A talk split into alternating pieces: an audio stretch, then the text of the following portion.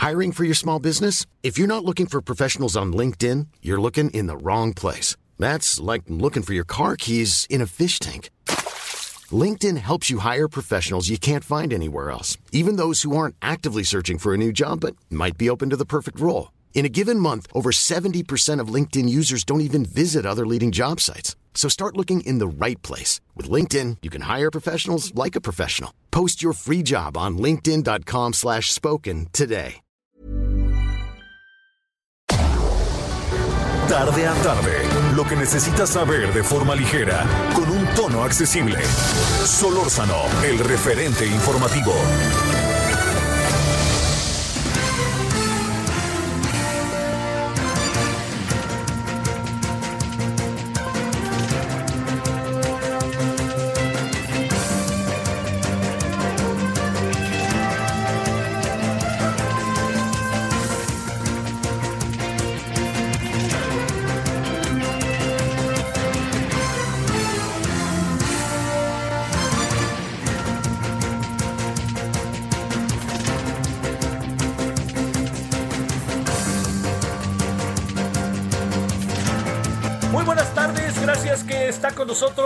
En el día miércoles, mitad de semana, eh, miércoles 19 de agosto del 2020.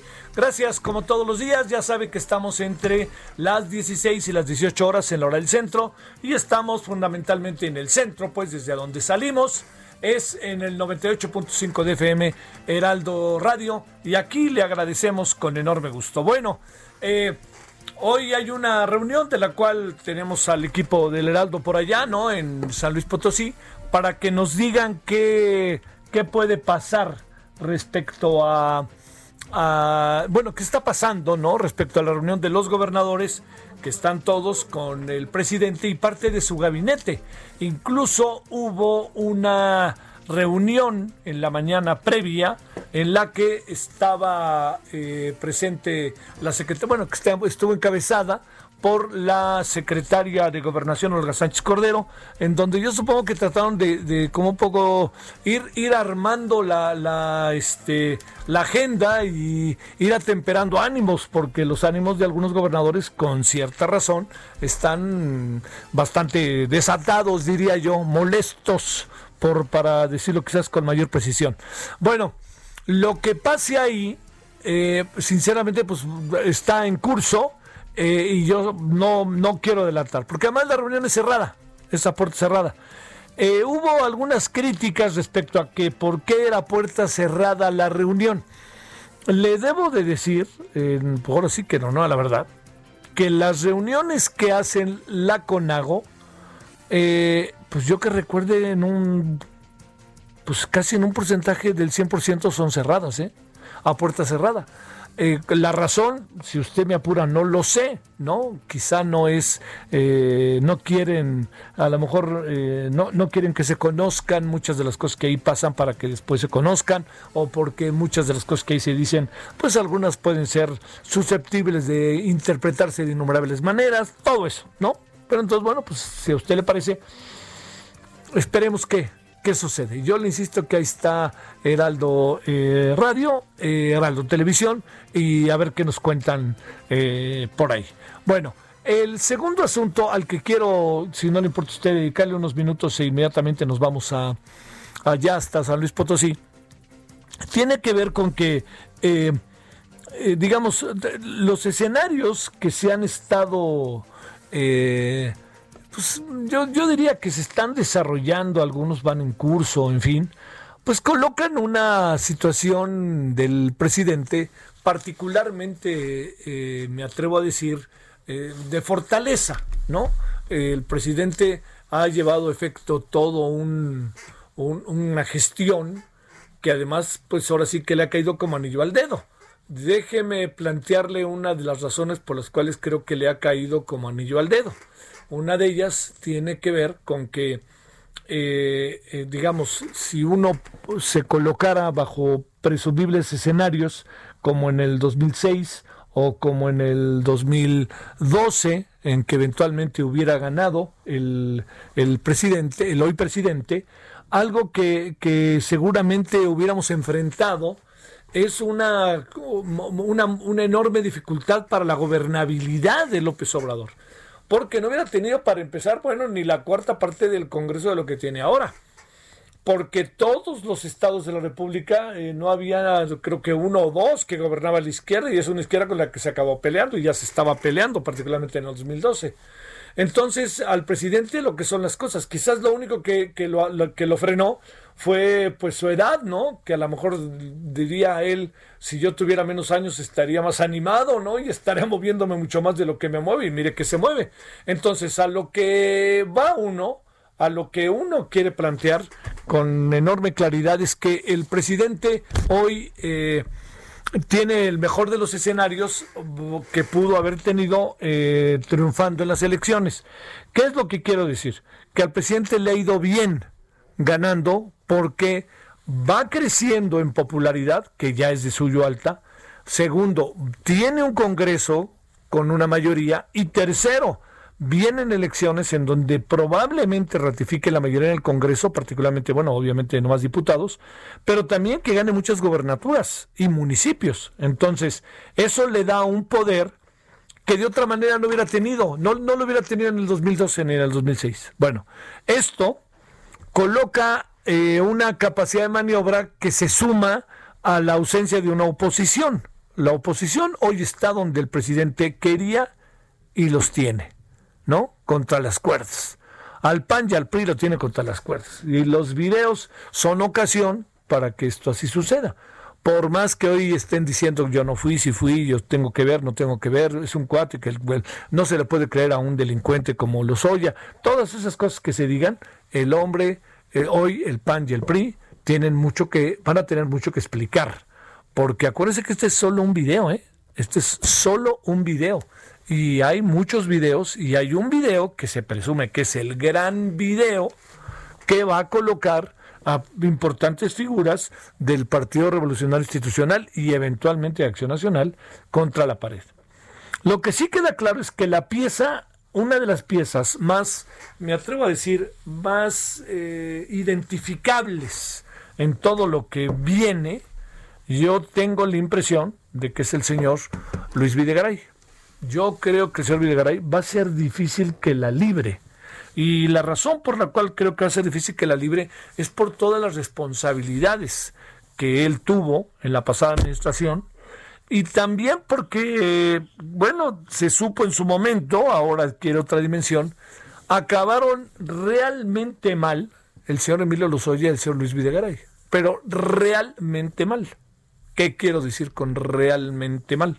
Que lo que acabó sucediendo es que la confrontación generó que Luis Videgaray se colocara en una posición preponderante y se le fuera pues materialmente encima al señor Lozoya y que esto se extendiera en los ámbitos del gabinete porque el señor Lozoya tenía una gran, gran, eh, me atrevo a decir, un, un gran peso y una gran influencia en el gabinete. Tan es así que después de lo que pasó con Trump, cuando era secretario de Hacienda, que uno supone que se hubiera al final provocado su salida, al final acabó de canciller el señor.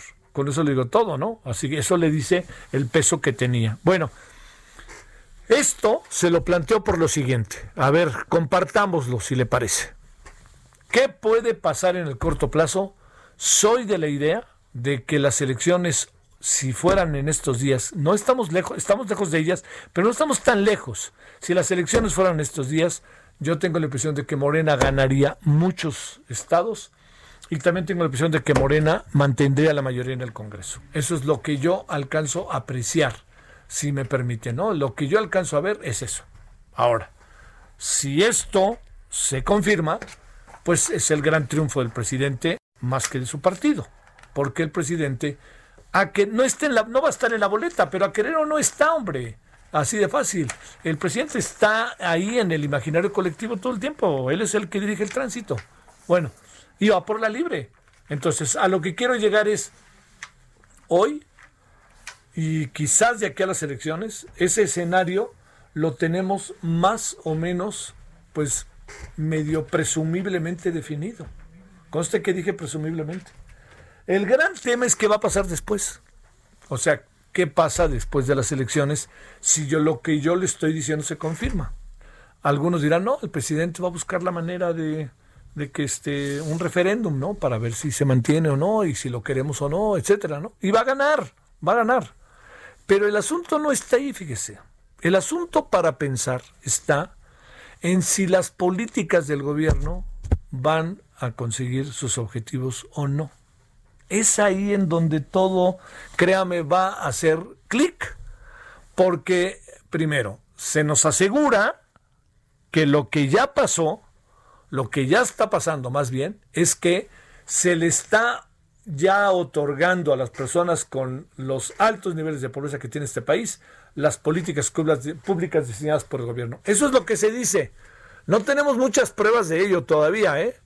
Y segundo, que las políticas públicas que quiere instrumentar el presidente, por eso quiere mantener la mayoría en el Congreso para que el Congreso las avale, si no logran cumplir su cometido, ¿qué es lo que va a pasar? Se lo planteo. ¿Qué es lo que va a pasar? Y es muy importante, ¿eh? ¿Qué es lo que va a pasar con el gobierno? ¿Qué es lo que va a pasar si el gobierno no acaba de consolidar lo que quiere? Bueno, en una de esas hasta logra juntar a la muy patética oposición. ¿eh? Entonces, ese es el asunto que creo que hoy hay que pensar también. Hay que pensar en el corto plazo. Usted sabrá por quién vota. Usted no deje de ir a votar. No le gusta López Obrador. Oiga, diga que no le gusta y vote por una opción. Le gusta López Obrador y diga que le gusta el presidente. O sea, que acuérdese, no decidir es que decidan los otros para una cosa u otra. En eso hay que ser muy enfático. Si a usted le gusta el presidente, busque la manera de que el presidente se conserve. Pero de otra manera yo le diría, si no le gusta y ya trae sus dudas y ya no quiere, pues busque la manera de que el presidente reciba un, una sacudida y que le digan al presidente, señor, usted es muy popular como yo creo, pero no es tan popular su gobierno. Su gobierno, vamos caminando con el gobierno con una muy buena cantidad dependientes. Tan es así que el presidente está altamente aprobado, pero el presidente no, el gobierno del presidente no está muy aprobado. Vea usted lo que la gente dice sobre salud, vea lo que dice sobre educación, vea sobre lo que dice sobre seguridad, vea lo que dice sobre economía. Ahí no funciona. Y eso es muy importante verlo, porque cuánto tiempo va a poder durar esta dualidad de que por un lado tenemos a un presidente popular, pero por otro lado a la gente no le gusta lo que hace. Eso es en el fondo, ¿no? El presidente es sinónimo de esperanza, quiérase o no. El presidente refleja la esperanza para una grandísima cantidad de habitantes de este país. Perdóneme. Y eso es un asunto importante, porque el presidente está fuerte, así como lo oye. Oiga, a mí no me cae bien el presidente, eh, por decir que perdóneme, pero ese no es el problema. El problema está en que hoy tenemos un presidente muy fuerte que va por la libre y que da y reparte, así tal cual. Él dice que sí y que no a su propio gabinete y en una es hasta el Congreso, aunque de repente el Congreso hace como si, los de Morena en el Congreso hacen como si estuvieran solitos, pero no es cierto. Bueno, en suma, tenemos más o menos uno imaginado lo que puede pasar en el corto plazo. Estamos hablando de aquí a elecciones del año que entra, este, a lo que puede pasar al final del año, todo eso. Más o menos sabemos. Hay problemas económicos muy claros que se van a manifestar de manera más enfática. Tenemos problemas de salud, pero también tenemos un sistema de salud deteriorado. Vamos a ver cómo nos va con el proceso educativo que empieza un nuevo ciclo el próximo lunes de manera absolutamente sui generis. Y vamos a ver qué pasa con la seguridad, que por más que digan se mantiene, por más que digan que en Guanajuato agarraron al marro y ya no hay, ya no hay inseguridad, ni hay asesinatos, pues nos hemos dado cuenta que no es así. Bueno, esto es lo que tenemos de aquí al corto plazo. Pero déjeme preguntarle, no ociosamente, ¿Qué suponemos que va a pasar después de las elecciones? Con todo y que el escenario le sea favorable al presidente. Si el presidente y su gobierno no alcanzan a los objetivos que se han puesto en beneficio de las mayorías y no alcanza la economía mexicana a reorganizarse, le diría yo, es la economía, estúpido, como había dicho en su momento el presidente, el expresidente de los Estados Unidos, ¿no? Cuando hablaron de, oigan, ¿qué? ¿Por qué gana? ¿Por qué pierde? Pues es la economía, la economía lo determina. Entonces, abusados, ¿eh?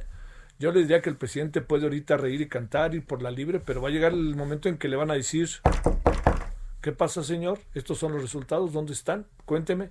Y es ahí en donde puede venir todo este proceso de crítica al presidente. Por eso, la prisa, yo siempre he insistido en ello, la prisa que tiene el presidente es para tratar de revertir las cosas. La gran clave del asunto está, uno, si le da tiempo, y dos, si lo que está haciendo es lo que debe de hacer para revertir las cosas. Ahí son dos temas como para que le demos vuelta. Bueno, son ahora las 16 con 15 en la hora del centro. Si a usted le gusta el fútbol, ganó el Bayern München tres goles a cero al Lyon de Francia. El Lyon es un buen equipo, pero sexto lugar en su país, ¿eh? o sea que no, pero llegó hasta el final. ¿Quién es el favorito entre el país, el Paris Saint-Germain del barrio de Saint-Germain-du-Pré de París o el Bayern München, el equipo de eh, el equipo de las aspirinas, como dice. Yo, si me permite, le voy al Paris Saint-Germain, pero a Saint-Germain-du-Pré, pero está muy nivelado el juego. Ya veremos qué sucede el próximo domingo domingo a la una de la tarde. Usted dice, entre ver un partido a las 12 que creo que juega el América contra los Araperos de Saltillo, o ver al Paris Saint Germain en contra de, de este, del Bayern München, ¿no? Bueno, a ver qué decide. Lo digo jugando. Este, por supuesto, eh, estos son partidos en donde, como una vez me dijo un presidente de un equipo de fútbol, Jesús Martínez, me dijo, qué difícil es el tema del fútbol en México y en el mundo ya. Le digo, ¿por qué? Porque tú imagínate que juega el Herediano contra el Comunicaciones, ¿no? O juega incluso el América de Cali contra el Medellín. O incluso en Perú juega, ya sabe, la Alianza contra no sé quién. Y en México juega el Tijuana en contra del Santos. Mientras que en el mundo están jugando el Real Madrid contra el Barcelona. Entonces, la educación de las nuevas generaciones con el fútbol hizo que se separara la nueva, todo este proceso, mucho la gente del fútbol local, porque se vuelve un referente y alentador el fútbol del mundo. Y eso no solamente pasa en el fútbol, pasa en todos los ámbitos. Por eso es tan importante que los equipos de fútbol, que en general la sociedad tenga una identidad real con sus representantes inmediatos, que son los que viven en su ciudad, los que viven en su municipio, en su estado o en su país.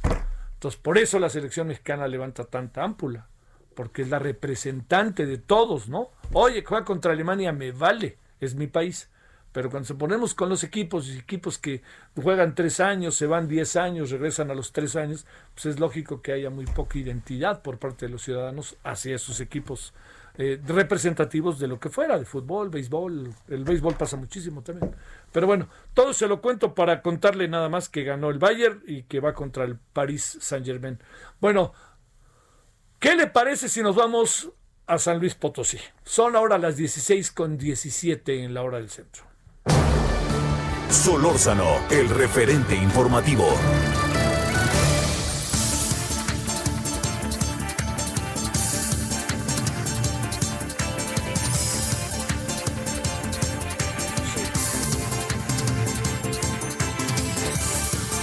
Vámonos, eh, si le parece, allá hasta San Luis Potosí. Querido Edgar, Edgar Ledesma, te saludo. ¿Qué has visto y qué estás viendo a lo largo de este día en San Luis Potosí en la reunión de la CONAGO con el presidente?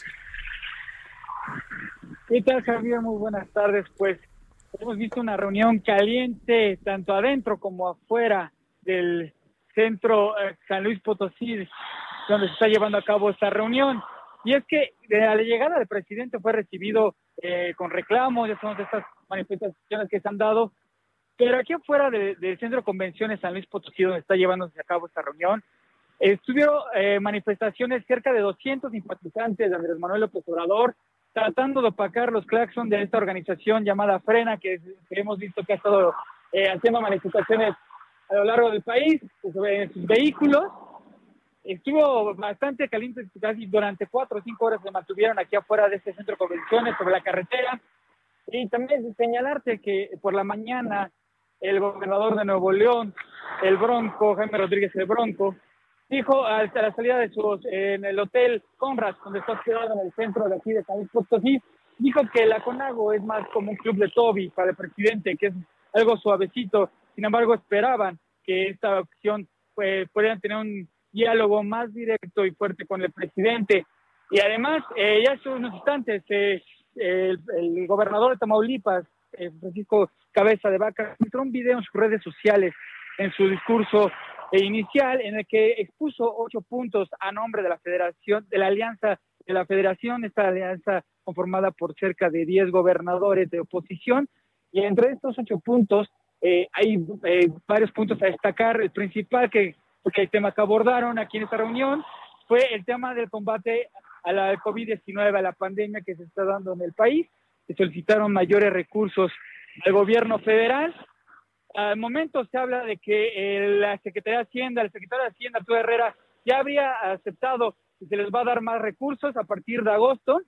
Esto unos oficiales, de hecho estamos en espera de esta conferencia que se va a dar conjunta entre el gobernador de San Luis Potosí, Juan Manuel Carreras, y la secretaria de Gobierno, Olga Sánchez Cordero, ya al punto de las 5 de la tarde, para dar a detalles las, los puntos que se dieron ya confirmados aquí en esta reunión, los acuerdos. Sin embargo, ya destaca este, este acuerdo de COVID-19, de que se le daría más recursos por parte de la Secretaría de Hacienda a los eh, estados para poder combatir esta pandemia. También eh, comentarte que durante estos puntos, el Francisco, el gobernador de Tamaulipas, Francisco Cabeza Vaca, dijo que el gobierno eh, federal pide eh, respeto de Estado, pero da bofetadas de partidos, haciendo alusión y referencia a los recientes eh, videos de supuestos sobornos en los que se habían implicados personal del Partido Acción Nacional aquí dentro del Senado. Y bueno, comentarte que ya en estos momentos ya están invitando a la prensa para dar en esta conferencia de prensa entre el gobernador de San Luis Potosí y la secretaria de Gobernación, de Sánchez Cordero. Acabando esta reunión, en la cual está, no va, aquí no va a estar presente el presidente, él se va hacia Zacatecas para continuar con su agenda y donde mañana ahí va a dar su conferencia matutina, Javier. Oye, eh, todavía no acaba la reunión, ¿verdad? Ya, ya, ya, ya, ya está por, ya está concluyendo. La que está por comenzar más ya es la conferencia de prensa entre el gobernador y Olga Sánchez Cordero. Pero ya estaría concluyendo la reunión entre los gobernadores y el presidente Andrés Manuel López Obrador y su gabinete ampliado. A ver, oye, déjame preguntarte, este Edgar, eh, no, alcanzo a ver como que hubiera sido eh, pues importante la reunión en, resultados o, me estoy adelantando, perdón. Podría ser, podrían ser eh, que nos estamos adelantando un poco, te comento, se habla ya del tema del combate al COVID, el tema de este eh, resultados que le está pidiendo el tema fiscal al gobierno de, México, así como eh, también se habla de que, eh, bueno, hubo ya un diálogo más fuerte con el presidente sobre el, el tema de salud. Javier.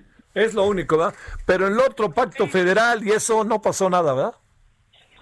No, no, no, hasta el momento no se ha informado de eso.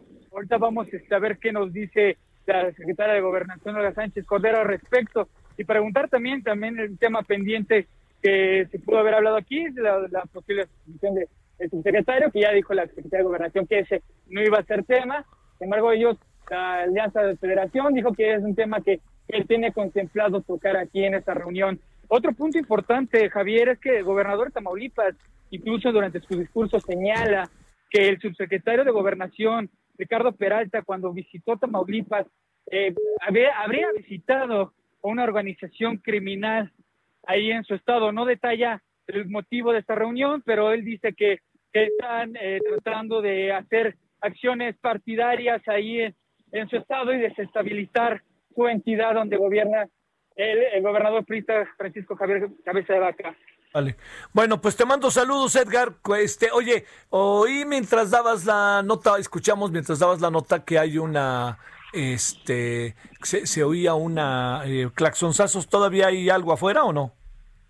Eh, regresaron, como, como, como, ya está concluyendo la reunión, van regresando los de frena, pero ya se habían ido, realmente ya nada más. Eh, son cerca de 20 vehículos quienes están dando vuelta aquí en la carretera México-Querétaro, donde se encuentra este centro de convenciones son los que continúan aquí ya los simpatizantes de AMLO se fueron cerca de las de 2 de la tarde. Oye, eh, bueno, te mando un saludo, gracias. Gracias a ti, Javier, estamos pendientes. Gracias. Bueno, Edgar Ledisma con toda la información. Vamos a ir a la pausa y ¿sabe con qué vamos a regresar? Con la información desde Querétaro, ¿no? ¿Qué fue lo que pasó en la mañana? Porque ya ve que el secretario particular del gobernador de Querétaro pues, es el que sale en uno de los videos pero hoy nos enteramos que el otro personaje que sale es contratista del IMSS y que mal no le va, ¿eh? Así, más bien diría le va muy bien. Bueno, entonces vamos a la pausa, regresamos. ¿Qué vamos a tener el día de hoy? Vamos a hablar de qué pasó en la Cámara de Diputados exactamente el 2012 y 2013.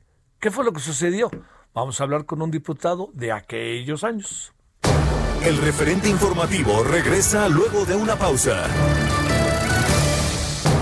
Estamos de regreso con el referente informativo.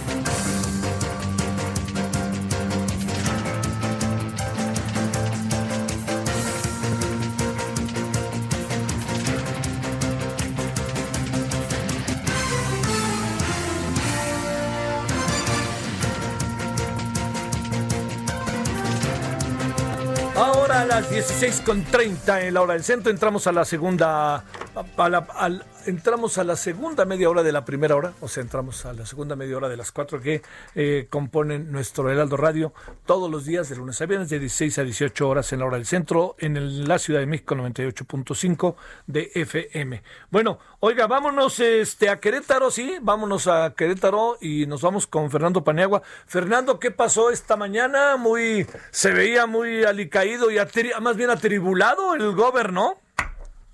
Pues más bien se puso muy interesante, Javier, eh, este tema de la, de la mañanera, eh, porque aprovechando el foro que representa este, este ejercicio informativo que ha, dado el presidente de la República por ofrecer todos los días, el gobernador de Querétaro afirmó que las acusaciones de Emilio Lozoya en su contra no son creíbles, pues provienen de un delincuente confeso.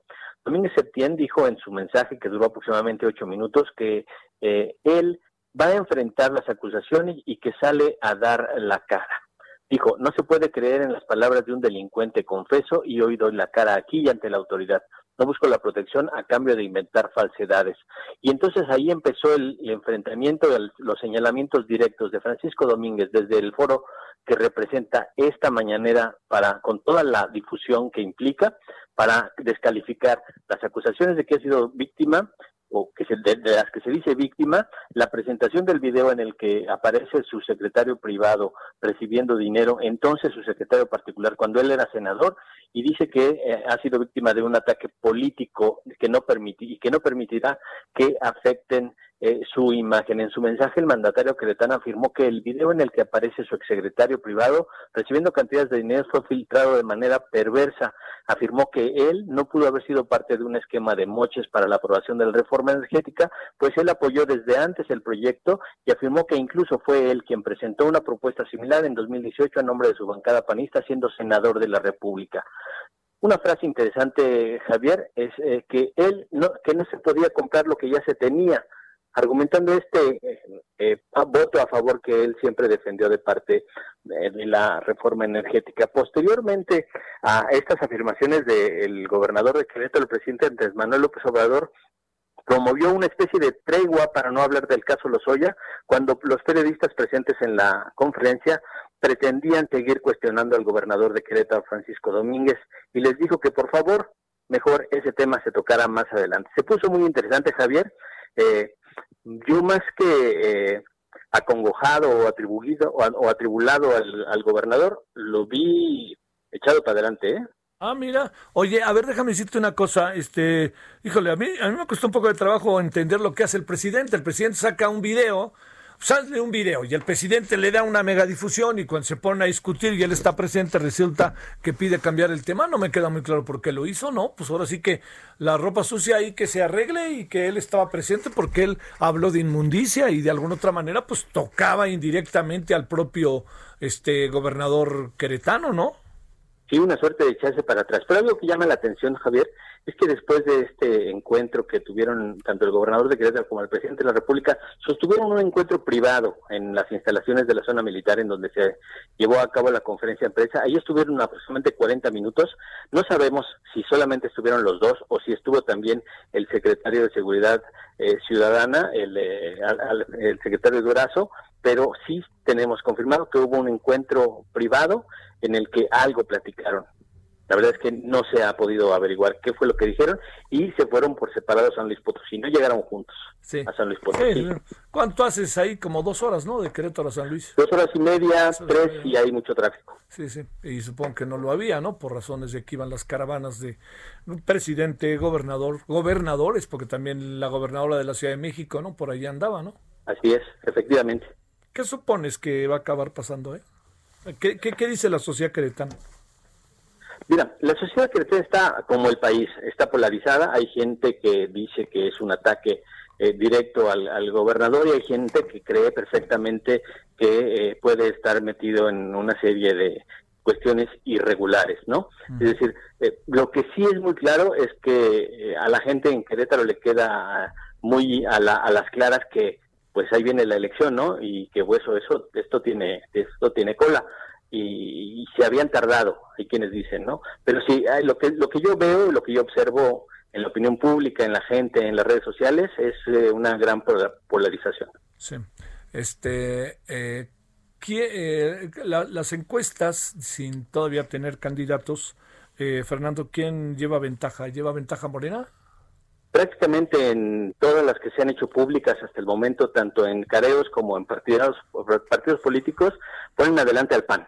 Al. Eh, Morena, sí, al, Partido Acción Nacional. Morena sí ya representa una buena fracción de las preferencias, sin alcanzar una mayoría que pueda preocuparle al Partido Acción Nacional. En las mediciones, insisto, que se han hecho públicas hasta ahora, de encuestas serias, encuestadoras serias, eh, ponen por lo menos entre 10 y 15 puntos de ventaja al Partido Acción Nacional y ya cuando hay un careo y dependiendo de qué candidato ponen en cada uno de los partidos, esa diferencia se levanta hasta el 20% en ocasiones. Con todo y el megapoderoso llamado señor Santiago Nieto.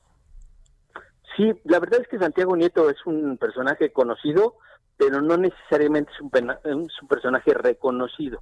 Un personaje muy conocido en la política o en el grupo o en el, en el círculo rojo, pero si tú lo pones en la calle sin el, el, aparato que implica el poder público, yo no creo que haya mucho mucha gente que voltee a ver y diga, él es Santiago Nieto. Oh, oh, oh. Y la evaluación que hay para el gobernador, bueno, ahorita es difícil saberlo, pero la evaluación que hay para el gobernador, ahorita con lo que pasó con el video, quién sabe, pero en general es muy buena, ¿no? En general es buena, eh, eh, ha mejorado mucho a partir del tema de la de, cómo ha enfrentado este tema de la de la pandemia, eh, pero sí normalmente es un es un personaje que le cae bien a la generalidad de la gente. Desde, incluso desde que era presidente municipal, desde que fue diputado o presidente de la Unión Ganadera del Estado, es un tipo que conecta con la gente. Bueno, te mando un saludo, Fernando, y gracias. Un abrazo, Javier. Hasta luego. Hasta luego, Fernando Paniagua. Eh, en esta en esta mañanera eh, como parte de la visita del presidente a Querétaro y bueno pues, usted sabe bien lo que puede significar ahorita esta visita no en función de las cosas que andan pasando precisamente las cosas que andan pasando precisamente con el eh, personajes cercanísimos al gobernador el muy famoso gobernador Pancho Domínguez. Bueno vámonos a las 16 con 38 en la hora del centro Solórzano, el referente informativo.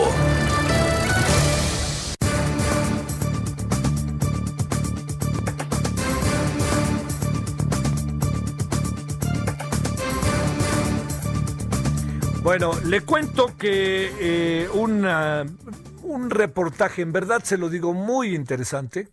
Eh, yo he estado tratando de seguir a detalle cómo poder meternos en el tema de la educación por televisión independientemente de la gran tradición que tiene el país, ¿eh? desde los 60, lleva muchos años. Pero el asunto está en cómo verlo, ¿no? Ahora en función de lo que está pasando, de que las cosas ya no son un poco como por gusto, si usted me lo permite, sino son cosas que tienen que ver con, con algo que ya es una necesidad imperiosa en función de la pandemia y encontramos un reportaje realmente interesante, digno de su lectura, de Itzel Castañares, reportera de CIO, una nueva forma de contar, analizar y reportar los negocios, que le confieso, yo lo vi ahí en, las, en los sitios de también de artículo 19, me pareció en verdad muy interesante. Y es por eso que le hemos pedido a Itzel pues, hablar con ella y que nos cuente de qué se trata esto, cuáles son sus preocupaciones, qué es lo que alcanza a ver de lo que estamos enfrentando a partir del próximo lunes. Itzel, gracias que tomas la llamada. Buenas tardes. Eh, Itzel, ¿me escuchas? A ver si ahí me escuchas, Itzel. Eh, no, a ver, a ver, sigo ahí, pero no, no me escucha Itzel. Ah. Hola, ya te escucho. Ah, muchas gracias, Itzel. ¿Cómo has estado? Gracias por tomar la llamada. Hola, gracias, buenas tardes. A ver, ah, yo te pregunto, de, de cuáles serían esos hallazgos, esas cosas que eh, hoy, estando a unos días del inicio del periodo escolar vía televisión, es importante destacar de tu trabajo que tú consideres que es importante desde la perspectiva crítica y también desde las virtudes que eventualmente puede tener. Adelante, Itzel. Muchas gracias. Pues el, texto que escribimos em, principalmente plantea los desafíos que tendrá este, este experimento para ofrecer televisión, eh, para ofrecer el, em, el, ciclo escolar a través de la televisión, principalmente porque no todos los hogares en México, aunque sí es un porcentaje importante, 33 millones que equivalen al 92.5% tienen televisión, hay deficiencias em, en todos los en todos los sentidos por parte de profesores, porque esencialmente no ha habido una capacitación, los modelos educativos están estructurados de tal manera que las clases son presenciales, los niños no están capacitados, los papás quizá en los hogares haya uno o más niños. Entonces, hay, hay varios elementos que se tienen que considerar y que seguramente después de este primer, primer prueba se van a poder descifrar. Lamentablemente, eh, es, es probable que el próximo año no se puedan tener las cifras a nivel nacional. Esto porque uno de los estudios más importantes que revelan justo estas cifras de los hogares con televisión, internet y computadoras es eh, la INDUTI que es la encuesta nacional que realizaba cada año conjuntamente el, el, INEGI y el Instituto Federal de, Telecomunicaciones con apoyo de la Secretaría de Comunicaciones y Transportes. Con estos ajustes que se han implementado en, la reducción de presupuesto y también por esta cuestión de austeridad por parte del gobierno federal, pues ya no se están haciendo los estudios a nivel eh, nacional. Entonces probablemente el próximo año no se tenga la cuenta de cuántos hogares pudieron eh, haber aumentado en cuestión de televisión, cuántos hogares más tienen em, internet, cuántos hogares más tienen una computadora y también otro de los desafíos importantes pues es la conectividad. Más allá de la televisión, como varios analistas coinciden, pues eh, finalmente la televisión es el principio y aún así va a enfrentar desafíos porque todavía no saben qué puede resultar. Pero la conectividad, que es uno de los objetivos principales de este gobierno, que es tener la conectividad universal en todos los rincones del país, pues también eh, de, entrada no hay una ruta todavía, una hoja de ruta definida y también pues el avance va lento no solo por la cuestión de la pandemia, sino porque llegar a zonas eh, rurales es muy difícil con la infraestructura, ¿no? Tendrían que analizar eh, los tipos de infraestructura, de qué van a echar mano esencialmente en zonas muy remotas, tendría que ser infraestructura satelital, por ejemplo, ¿no? No podrían llegar con otro tipo de infraestructura. Entonces, esencialmente esos son los desafíos que van a enfrentar y lo que primero se verá, pues, será también la capacitación de los planes y los planes realmente van a ayudar a los niños a que puedan aprender en, en este ciclo escolar y mm, si los papás o los educadores tienen la capacidad también para pues para poder cursar el ciclo, ¿no? Porque no hay una interacción con los profesores. A ver, esta parte, eh, Itzel, que me parece importante detenerse en ella, que tiene que ver con los profesores. ¿Qué experiencia arroja en otros países? ¿Qué alcanzas a apreciar a lo que también haces referencia en tu, en tu muy atractivo reportaje?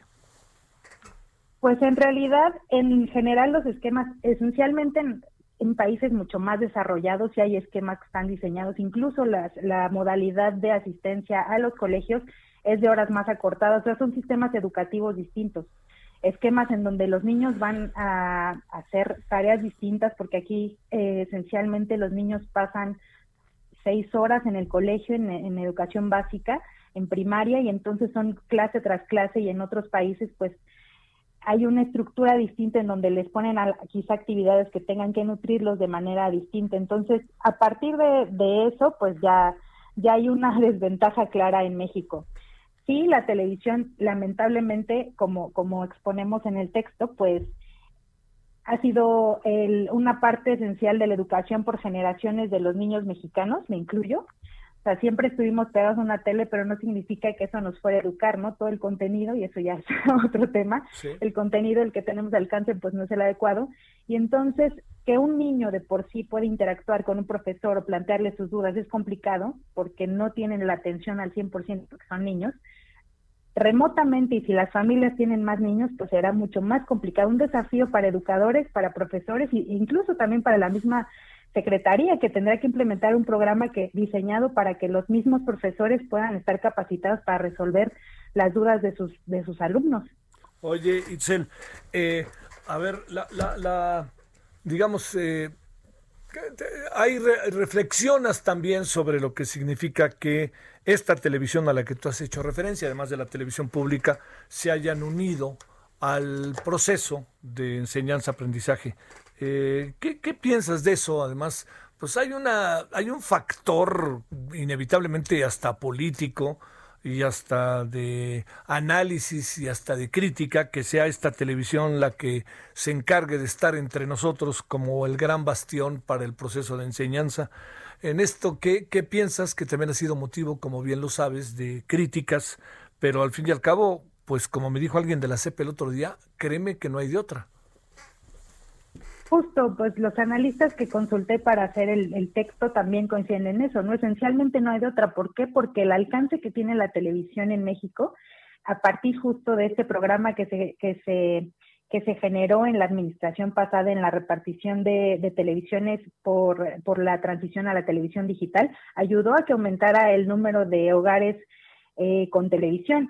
Y finalmente no existe la, la tecnología aún no hay una conectividad suficiente para que, las, para que los alumnos se puedan conectar. Y no solo no hay conectividad, también va a haber más adelante otro desafío. ¿Quién los va a dotar de estos dispositivos necesarios?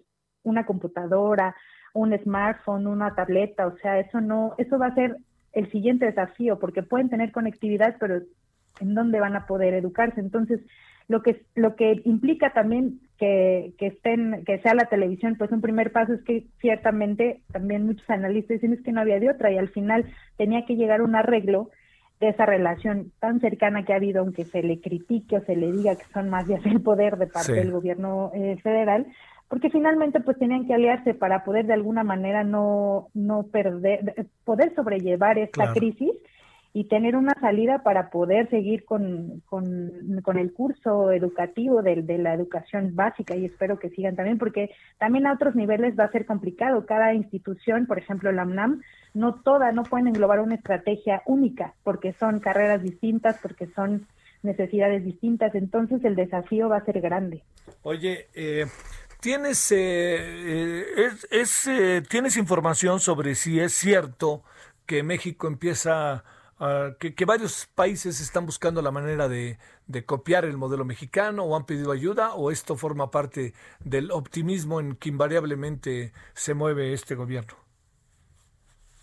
Pues me parece que por todo lo que, de todas las voces que participaron también para nutrir y para, para poder darle eh, guía a este texto, pues que realmente es un modelo que se estableció porque es las condiciones que hay eh, esencialmente en México.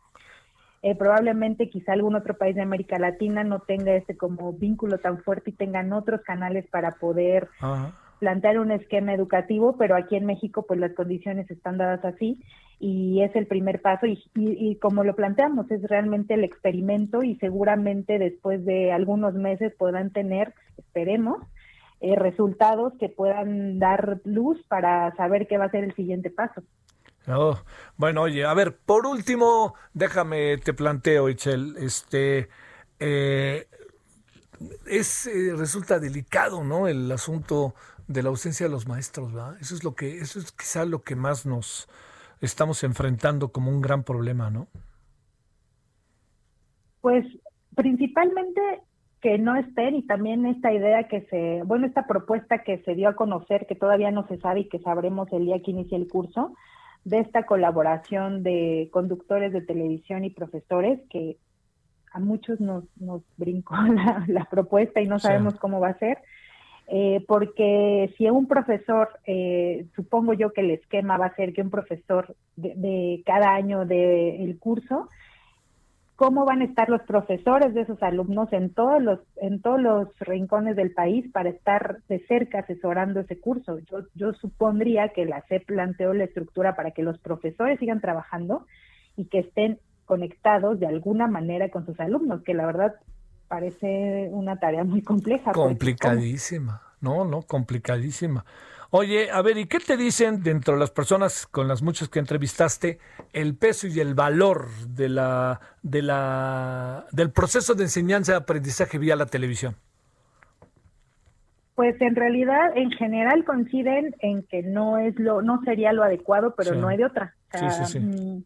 Hay aún muchos desafíos, no solo eh, a nivel em, de conectividad, ¿no? También de, en principio de la capacitación, ¿no? De habilidades de, por parte de los profesores, porque es algo que nunca se había hecho, ¿no? Digo, el modelo de telesecundaria existe desde hace varias décadas, pero era un, una, dirigido a un nicho muy específico, no era hacer la secundaria en zonas rurales y era un esquema distinto que no era tan grande y ahora es muy ambicioso este proyecto, es a nivel nacional. Entonces, eh, no existe, si no existe esa capacitación, que no, no sé si la hubo o la habrá para todos los profesores de todos los niveles, difícilmente van a poder conectar con sus alumnos, porque si en presencial era difícil, porque son niños de diferentes edades y tienen distintas necesidades, remotamente va a ser más complicado. Híjole, híjole, híjole. Pero, te, oye, pero te vuelvo a decir, yo hablando, Itzel, que sé que tú también hablaste con ellos, parece que, que, que, estamos, se está haciendo lo único que al momento realmente se puede hacer, ¿verdad? Sí, es realmente lo único que se puede hacer. Para tener un alcance nacional, sí. es lo único que se puede hacer, porque justo la penetración de la televisión es muy alta.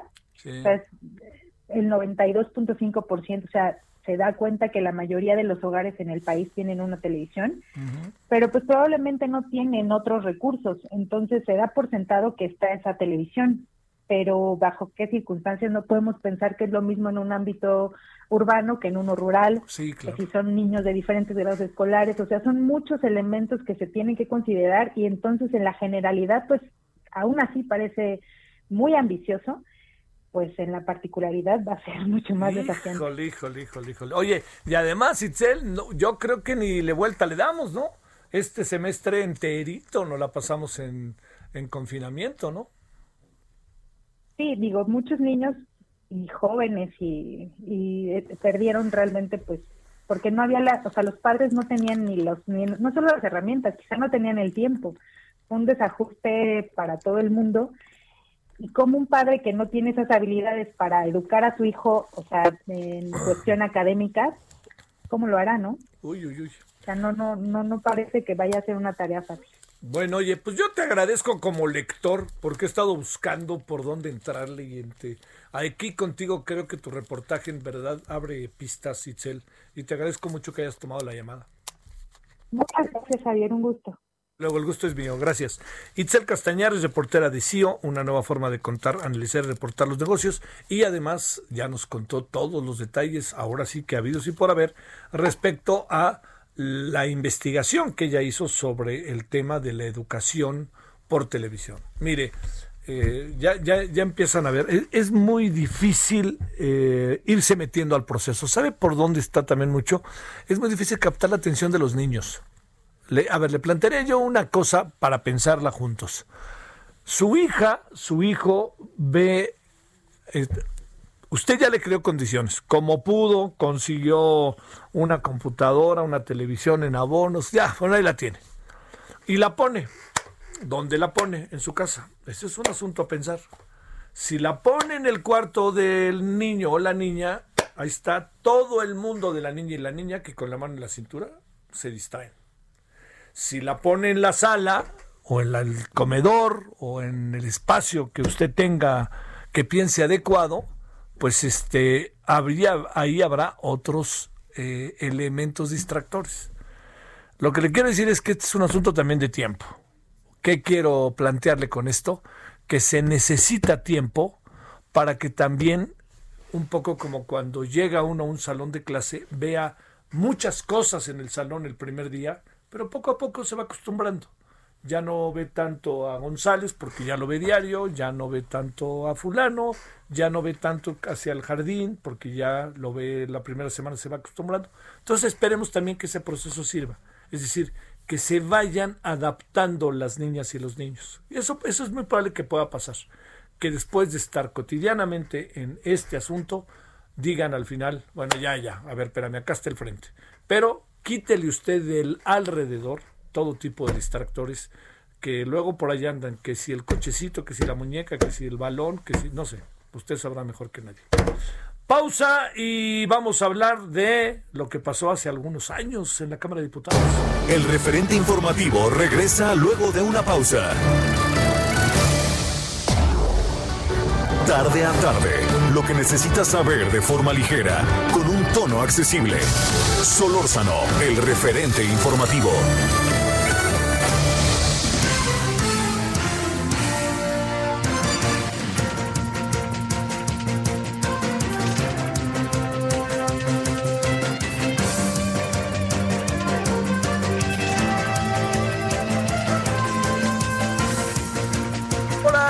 17 horas en la hora del centro. En este día, eh, día eh, miércoles, estamos en el 19 de agosto.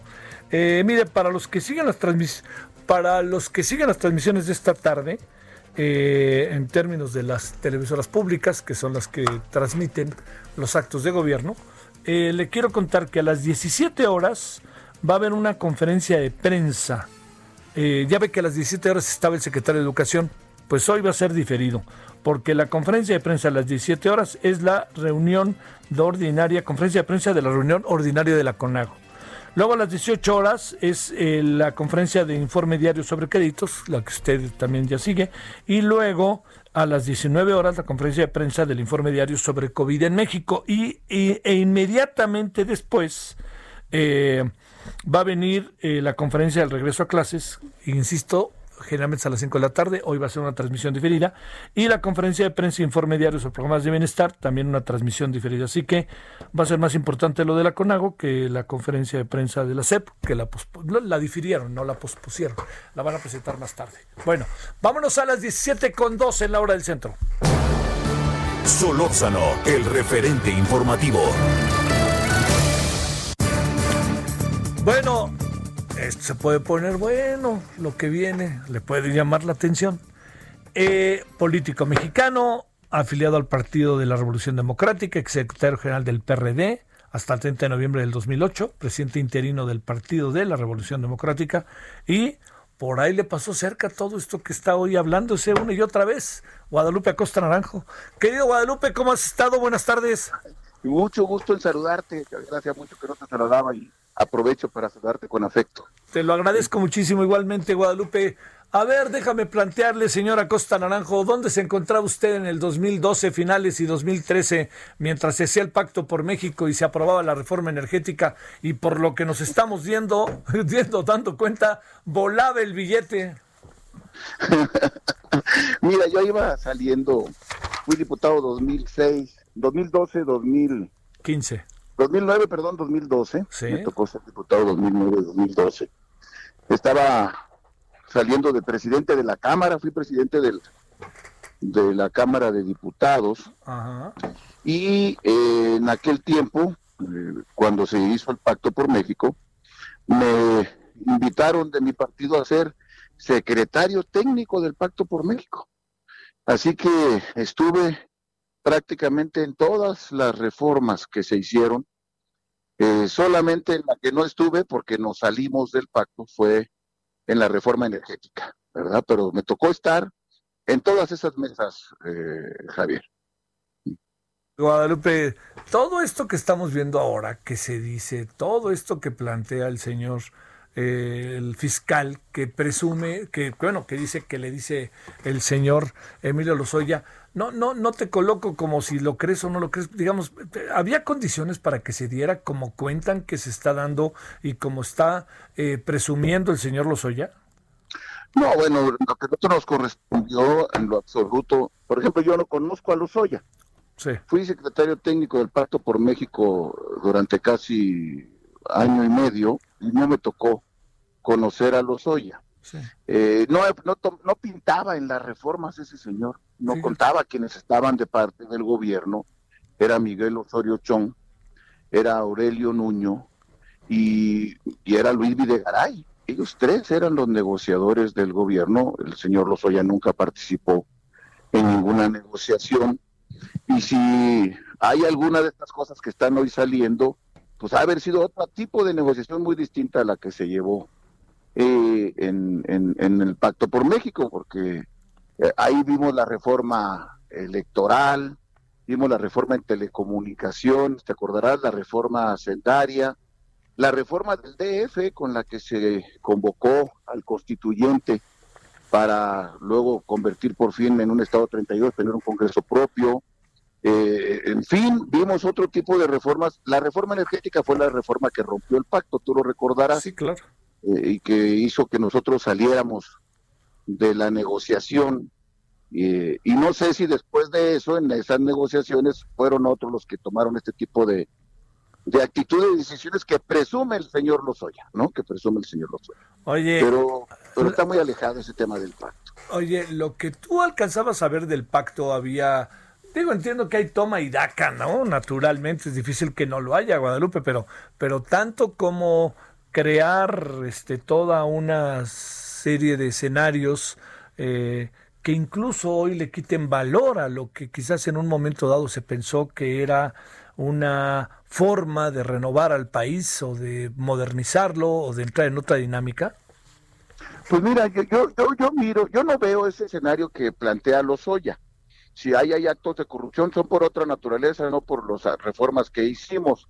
Y si fue a través de la reforma energética, pues este, a mí así se me hace un poco raro que le hayan pagado a los panistas por votar por lo que salieron como partido en 1939. Ellos pues se hicieron partido exactamente pues después de la expropiación petrolera y venían luchando contra eso pues en todas las décadas. Pero bueno, si por esas cosas también aparte les pagaron, pues salieron ganando doble porque era lo que habían peleado toda la vida. Nosotros fuimos contra la reforma, votamos en contra de la reforma, convocamos a levantar millones de firmas, la llevamos al INE, el INE nos autorizó y la llevamos, por cierto, al, a la Corte, tú te acordarás, Javier, para exigir consulta popular. Lo mismo hizo Morena, que por cierto apenas iban haciendo como partido, todavía no era partido. Sí, claro. Morena llegó hasta 2015 como partido. Así que no pudo votar en contra de la reforma porque no era. Quienes votamos en contra fue el PRD. Y quienes hicimos la solicitud de consulta popular fuimos el PRD, pero ahí también llegó una consulta de Morena. Por cierto, una cosa, Javier, ¿te acuerdas tú de quién fue la ponente que eh, le tocó eh, presentar el proyecto para desechar la consulta popular que solicitamos de acuerdo al, artículo 35? Pues fue Olga Sánchez Cordero, la actual secretaria de gobernación de Andrés Manuel. Mientras nosotros solicitamos consulta popular para que la gente decidiera sobre la propiedad de la nación de nuestros energéticos, Olga Sánchez Cordero le tocó ser la ministra oponente. La votación quedó 9 a 1, me acuerdo perfecto. El único voto a favor de la consulta popular fue del ministro José Ramón Cosío, quien votó a que sí se realizara la consulta popular. Hubo nueve votos en contra, entre ellos el actual presidente de la Corte. Pero quien fue la ponente, quien le tocó presentar el desechamiento fue Olga Sánchez Cordero. Y yo creo que pudiera preguntarle algo a Andrés Manuel, a doña Olga, sobre sus motivaciones para cerrar la salida democrática que nosotros planteábamos respecto a la respecto al destino del petróleo en México. ¿Qué razones? Ahí pudiera preguntarlo. ¿ah? ¿Qué, razones de carácter legal eh, podrías tú suponer que hubo detrás de esta posición de Olga Sánchez Cordero? Bueno, ellos alegaban que como eran ingresos los que se discutían, Javier, porque el petróleo pues se vende y eran ingresos, entonces que eso no estaba dentro de los considerandos del artículo 35 constitucional. Yo creo que ese era un argumento falso, porque claro que no estaban tratando todo el tema de los ingresos, se estaban tratando una reforma muchísimo más amplia, y precisamente el punto 54, si, si te das el, tiempo de leer del Pacto por México, Javier, decía que no podía compartirse la renta petrolera bajo ninguna modalidad. Y el pacto decía exactamente lo contrario a lo que hicieron, porque hicieron contratos mediante los cuales comparten renta petrolera, que eso no había sucedido nunca en México. Yo argumentaba entonces, esto es como si yo tuviera una parcela, quiero tener agua, no puedo hacer el, el pozo porque es muy hondo, entonces tengo que ir a contratar a alguien. Era aquel tiempo aguas profundas los que ellos alegaban que había que concesionar. Y le digo, pero si yo hago el pozo y, de mi tierra y sale agua, pues pero el pozo es mío y el agua también, no se la voy a dar al que hizo el pozo. Entonces yo no tenía ningún problema en que contratáramos gente para ir a extraer el petróleo pero lo que sí nos supusimos y quedó perfectamente claro en el punto 54, 54 del pacto es que la renta petrolera no se podía compartir. Y ah. fue lo que hicieron y eso fue lo que motivó que nosotros saliéramos del pacto. Pero ahora es muy chistoso también, te digo, bueno, lo de doña Olga, pero te pongo otro ejemplo. Sí. ¿Qué, qué partido votó a favor de la, de la reforma energética? Pues el verde. ¿Quién era el coordinador del verde en aquel tiempo? Pues el mismo que es ahorita. El mismo que es ahorita coordinador. ¿Y con quién está haciendo alianza Morena? Pues con el verde. Pues están muy chistosos, nos acusan a nosotros de traidores, pero pues a, una la hacen secretaria de gobernación y el otro es su aliado electoral. Pues como que andan buscando en otro lado, deberían de buscar ahí más cerquita de su casa. Oye, está interesante esto. A ver, Guadalupe, que tú recuerdes como parte del secretariado, ¿no? Del, del, del, Pacto por México, que además se convirtió en un asunto muy interesante, porque seguramente hasta te tocaron las negociaciones a lo largo del 2012, ¿no? De, ya, que ya, que había ganado el presidente, ya que el presidente electo era, el presidente, era Enrique Peña Nieto. Pero te comento una, te comento una anécdota, vamos a darlo un día antes de la toma de protesta a conocer el pacto. Sí, lo recuerdo. Tuvimos que hacer el día 2 porque no podíamos cerrar la negociación precisamente por el punto 54 este energético donde nosotros insistíamos que tenía que quedar esta cláusula que evitara la, el compartimiento de la red petrolera y por la y por la de, y por la de telecomunicaciones porque no querían que metiéramos lo del Moscarry Mossofer para quitarle esta cosa que era absurda que Televisa le prohibía a algunas cableras que pudieran transmitir su señal cuando ellos ya habían sido transmitidas de dominio público. Esos fueron los dos últimos puntos que retrasaron la publicación tres días. Mira tú. De los muchos que hay. Por ejemplo, sí, claro que me tocó, Javier, la negociación de principio a fin. Oye, eh, a ver, eh, que recuerdes, entendiendo que no eran diputados, no eras diputado ya en ese momento. Ya pero, pero la pregunta, ¿te acuerdas de la izquierda, ¿quién votó a favor? Si es que alguien votó a favor. En la energética. Sí. Ninguno. Nadie votó a favor. Todos los diputados y todos los senadores del PRD votaron en contra. Absolutamente todos. Ah, fue una instrucción tajante del partido, pero no había mucho que instruir. Los compañeros estaban convencidos. Sí, claro. Nosotros estamos ligados al tema del petróleo. Nosotros pusimos una, una, una, una condición interna, Javier, en este tema te lo de confesar.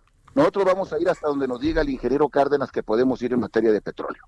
No vamos a dar un solo paso y el ingeniero Cárdenas claramente descalificó la reforma y esa fue la orientación política que nosotros tuvimos, basándonos en alguien que tiene una historia y una autoridad moral en la materia.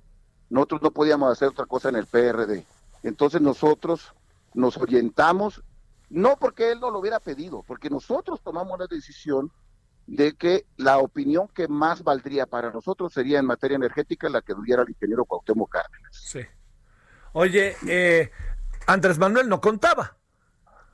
Bueno, Andrés Manuel, Andrés Manuel todavía no era partido, se opuso también a la reforma energética. Sí, lo recuerdo. Se enfermó en medio de las movilizaciones, tú te acordarás. Sí. ya no pudo participar en las movilizaciones, él se fue enfermo y pues no era, no tenía bancada parlamentaria, ellos no contaban en el grupo parlamentario, pues los que votamos en contra fuimos el PRD. Sí. Oye, ¿por qué, ¿por qué se mencionará, por ejemplo, un personaje si votó en contra como este Miguel Barbosa? Bueno, pero Miguel Barbosa lo ligan porque alegan que Miguel Barbosa tenía otro tipo de relaciones con el poder. Y bueno, yo creo que eso sí merece una investigación. Yo le quise comprar la casa a Miguel Barbosa junto con un grupo de amigos cuando dijo que le había costado 10 millones de pesos. La casa que le compró al expresidente de la Madrid donde todo el mundo sabemos que esa casa oscila en alrededor de 80, 90 millones de pesos. Él alega que la compró a 10. Oye, es la casa, es la casa, es la casa que está enfrente de eh, la casa del ingeniero, del abogado Aguilar y Quevedo en paz descanse y de Adolfo Aguilar Cincer y su familia. Acá en Coyoacán, en, sí, sí, Francisco, la, la zona más cara del, de la Ciudad de México. ¿ah? La zona más cara, esa casa la compró eh, Miguel Barbosa. Oye. Pues, pues debería decirnos de, como dice Andrés Manuel, ¿quién pompó? A ver, ¿esa casa cuánto pudo cuánto podía costar? ¿25, 30 millones? No, no, no, no, no, no, cuesta alrededor de 60 millones de pesos por lo baratito. Ah, caray. Y cuando él dijo con Carmen Aristegui, él, él lo dijo con Carmen Aristegui que le había comprado 10 y que si alguien se la compraba, él la vendería en 10 millones. Yo de inmediato le pedí a Carmen, entré a, entré al aire y le dije, Carmen, yo no la puedo comprar, pero quiero decirte que le tomo la palabra y voy a juntar unos 50 amigos para juntar esos 10 millones que él dice que las vende. Cuando le dijimos que sí, ya, Javier, ya Miguel no la quiso vender, ¿verdad? Pues porque era un bluff el que estaba echando. Eh, y más todavía, eh, eh, si de veras la quiere vender, Miguel dice que le costó 10, no, no nos damos 10, le damos 12. Sí, claro. No, la deja, no dejamos ir la oportunidad. Pues sí, pues para que, vea que no somos malos, le damos 12, no 10. Ah, pero que nos la venda a ver si es cierto, pues él sabe lo que cuesta esa casa. Oye, y, a ver, y ahí, ahí hay una cosa que confunde, acorde a lo que dices, de una mm. casa que cuesta 60 millones que la estés comprando en, en 10. O sea, oye, nadie se pelea con su dinero. Y, yo, yo la casa la conocí de tiempo atrás cuando era muy niño, pues te voy a confesar, por, por los Aguilar Cincer. Y, este, y la casa, yo la recuerdo una casa realmente muy bonita, colonial mexicana, con un jardín muy padre. Me acuerdo de ella, pero es una casa que en donde, pues la pregunta es, ¿tú qué supones que una casa de 60 te la venden en 10? Pues ahí sí ya no, no, no. Pero es algo que tú comprenderás, es muy extraño. Eh, eh, el señor de la Madrid tenía como dos, tres casas por aquí, tú debes de saber. Sí, sí, sí, Yo, pero todas están yo sé de dos, yo sé de dos. Mm, eh, de aquí. Él, y bueno, pues era entendible el expresidente, ¿no? no quisiera yo meterme ahí en ese asunto, lo que sí es que yo aseguro que no vale 10 millones de pesos esa casa. Ajá. No vale 10 No vale. Claro que no los vale. y si hubiera valido 10, tampoco hubiera tenido para comprarlos. Y sí sabemos que la compró en 10. Sí, bueno, lo declaró él públicamente con Carmen. Oye, pero 10 millones también, híjole, me pregunto, un legislador, no sé, digo, tú tenías que juntar a 50 cuates tuyos para comprarla, ¿no? Pues sí, para poder, y porque era ganga, porque todo el mundo sabía que le íbamos a ganar. O sea, no, pues sí. Y le metías 50, 100 mil pesos, 200 mil pesos, pues ya ibas a sacarle un millón porque vas por cinco veces más. Pues a mí lo que me molesta es que no me hayas hablado para entrarle a la vaquita. Oye, déjame plantearte, este, eh, presumes que en los videos, en función de lo vivido, pudiera haber personas más allá. Es que es rarísimo eso de que el PAN le estén dando dinero por algo que iba a votar de cualquier manera. Pero pues bueno, pero ¿tú crees que esta gente de izquierda? Mira, no sé, eh, eh, yo no sé, Miguel Barbosa tendrá que explicar, él era senador, apenas ayer declaró que él no conocía, que nunca se había entrevistado y de inmediato le sacaron fotos con los Oya. ¿Ah? Y él decía que ni siquiera lo había visto, que nunca había hablado por él. Pues, Miguel Barbosa tiene muchas cosas que explicar al respecto, a mí me parece, porque si, si es válido, yo creo que es un, todo este todo el tema no me gusta porque se viola la presunción de inocencia, hay juicios sumarios, ¿no? levantar, pues, todo el mundo tiene derecho a la defensa, pero, pero, pero pues si a los del PAN se les cree lo que dice Lozoya, pues ¿por qué no le creen lo que dice sobre Barbosa? ¿Verdad? Así como están pidiendo que Pancho Domínguez se separe del cargo para que enfrente sus responsabilidades, pero si Lozoya también está mencionando a Barbosa, ¿por qué no le piden a Barbosa que se separe del cargo en Puebla? Pues esa doble vara es la que no me parece correcta. Si bien dicen Pancho Domínguez, quien apareció, fíjate nomás, Pancho Domínguez, su secretario particular, aparece en un video recibe fajos de billetes. Luego, René Bejarano, secretario particular de Andrés Manuel, sale en un video, recibe fajo de billetes. ¿Por qué Pancho Domínguez sí sabía y por qué Andrés Manuel no sabía? Es una pregunta más o menos que yo me hago. Oye, además, bueno, hoy el presidente dijo, con Bejarano eran en portafolio y, bolsas de la Comer, no nos hagamos. Y Pero eran dólares. Oye, y en el caso... eran dólares, no eran billetes de 200 pesitos. Mira, y en el caso de este son ya en maletas, es lo que dice hoy el presidente. Ayer decía. Pues sí. sí, sí lo escuché diciendo eso. Pero lo que yo pediría es que hubiera una investigación seria, que se castigue a todos los responsables. Yo no tengo ninguna duda que los compañeros nuestros no apareceremos en ningún video, como no aparecimos con Bejarano. Ninguno de nosotros aparecimos con Bejarano, ni éramos amigos de Bejarano. Los amigos de Bejarano, pues están en Morena. Eso no están. Y estos, así que eh, Barbosa está en Morena. Entonces yo tengo mi conciencia tranquila, estamos dispuestos a platicar cualquiera de estas cosas, a decir cómo negociábamos en el pacto sí, cuáles eran las discusiones y dónde estaba la lucha política. Lo cierto es que Andrés no ha echado para atrás ni una de estas reformas, gobierna con las reformas del pacto. El tan odiado pacto no lo han echado para atrás. El pacto fue el INE. Sí. El pacto fue la constitución de la Ciudad de México.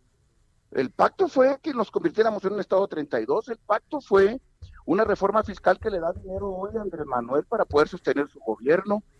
El pacto fue la reforma financiera. El pacto fue la reforma laboral que introdujo la democracia sindical. Pues el pacto también tiene muchas cosas, pero si son tan perversas, ese, la reforma de ese pacto tan maligno, ¿por qué no las echa para atrás si tiene mayorías en la Cámara de Diputados y Cámara de Senadores? Eh, ¿Te parece? hubiera echado para atrás. Si Andrés Manuel echa para atrás la reforma energética, va a contar con los, los poquitos votos que tenemos del PRD, o los va a contar con ellos, porque nosotros votamos en contra. Sí. Pero ¿por qué no le echa para atrás? A ver. No echa para atrás ni una. Oye, una, una, dos cuestiones finales. Eh, una sobre todo, este, eh, ¿Morena es izquierda o, o qué es lo que alcanzas a apreciar en función pues del historial que, mira, con muchos tumbos, pero pues al fin y al cabo en un momento dado tuvo el PRD. Mira, Morena, en Morena hay personas de izquierda, sí, sí, sí es cierto, pero no es cierto que Morena sea por sus hechos caracterizado como un partido de izquierda, me parece a mí. Porque un partido de izquierda privilegia la democracia, el equilibrio de poderes, el federalismo, es un partido laico, es un partido que amplía los derechos, es un partido que, que, que debería de luchar por la igualdad de la mujer. Eh, eh, yo veo en Morena a un partido muy conservador que fue quien se benefició de un enorme descontento popular por las enormes fallas que tuvimos los partidos políticos, incluyendo el nuestro, que somos parte de un castigo que se recibió por parte del electorado, porque no es decir que nosotros estábamos y estamos bien es no reconocer la realidad del enorme castigo que nos está dando la gente.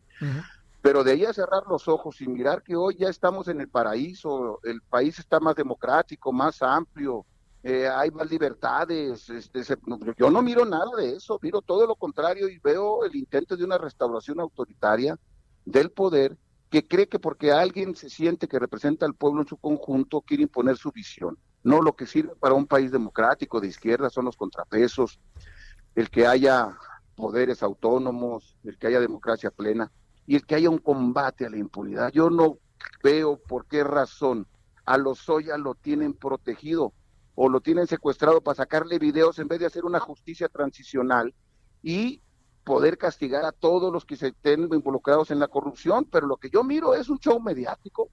Lo que yo miro es la utilización política, lo mismo que le quisieron hacer a Andrés Manuel con Bejarano, que eso no quitaba que se hiciera justicia sobre Bejarano, es lo que ahora él está haciendo. Si Fox hubiera hecho una conferencia de prensa y pasa el video de Bejarano, nos hubiéramos indignado todos. Ni eso hizo Fox, pero él sí pone la tele en la pantalla y transmite los videos. Oye, pues de qué se trata, este Javier? Estamos, me parece verdad un despropósito absoluto que solamente se está utilizando para un show electoral de parte del presidente a 10 meses de la elección. Señor Guadalupe Acosta Naranjo, como siempre un gusto platicar contigo. También un gran gusto saludarte, Javier, y de veras, este, nos, debemos, un café un día de estos. Será mi gusto. Te mando un abrazo, muchas gracias. Hasta luego, gracias.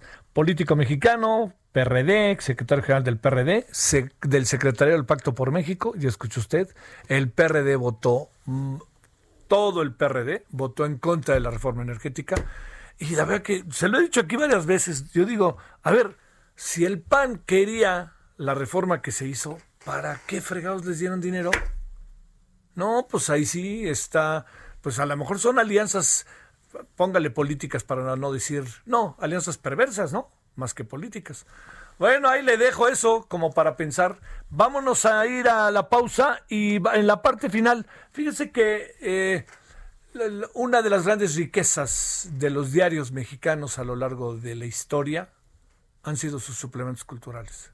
Yo incluso he trabajado en algunos, por eso se lo digo, realmente una maravilla. Y en México hoy hay muy interesantes suplementos culturales. Hablaremos de ello. El referente informativo regresa luego de una pausa.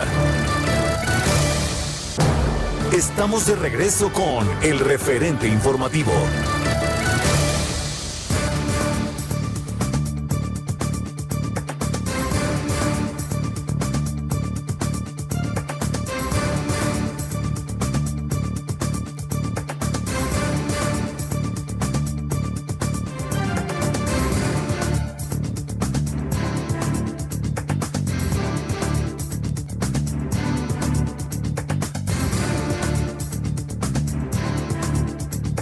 A las 17.30 en la hora del centro. Le, le decía yo, este país tiene en su eh, rico historial, por más que estemos de repente contra la pared muchas veces, eh, la creación y la gestión de una de suplementos culturales eh, maravillosos.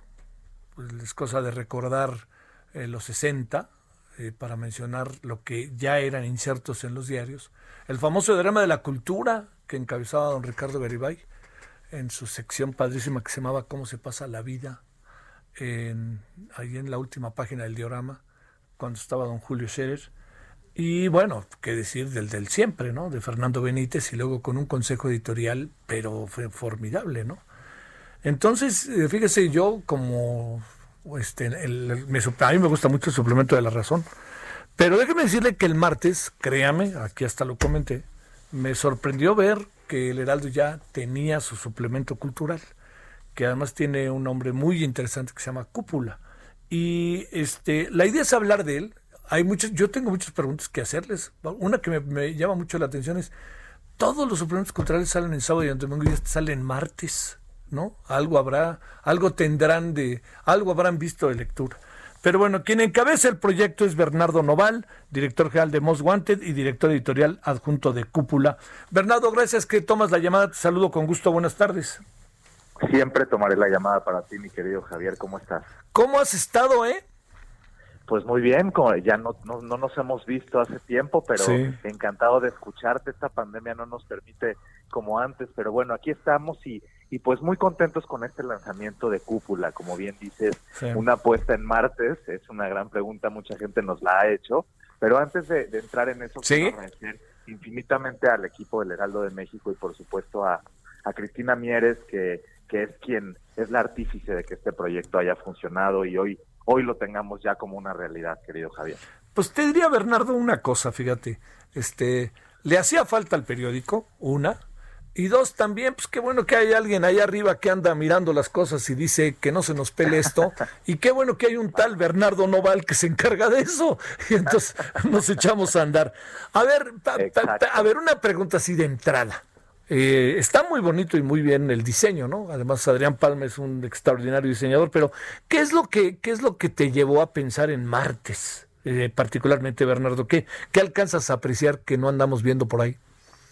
Mira, lo más importante es, primero que nada, volver a apostar en, la, en un suplemento cultural.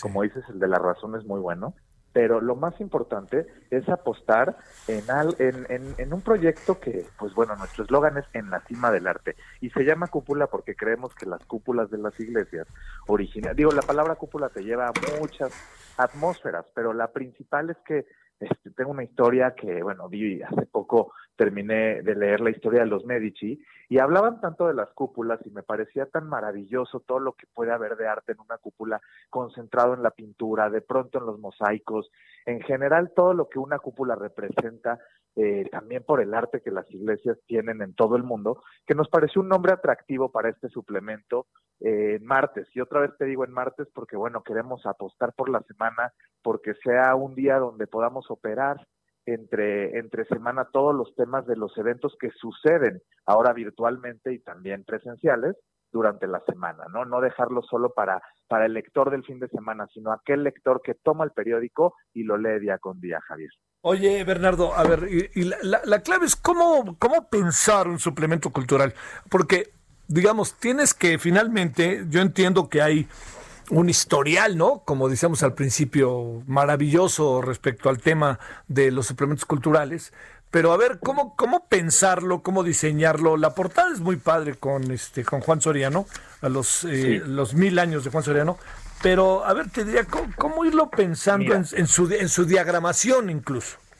Claro, y es una gran pregunta. Yo tengo 31 años y te, soy franco, yo en los 60 pues no me tocó ver ningún suplemento, no, no, había yo nacido, ¿no? Entonces, lo bonito de todo esto es encontrar el la creación de un suplemento donde puedas englobar lo mejor que ha sido parte de la historia de México. En este caso, tratamos de hacer un homenaje de los 100 años del natalicio de Juan Soriano, que justo 18 de agosto de 1920 nació, ¿no?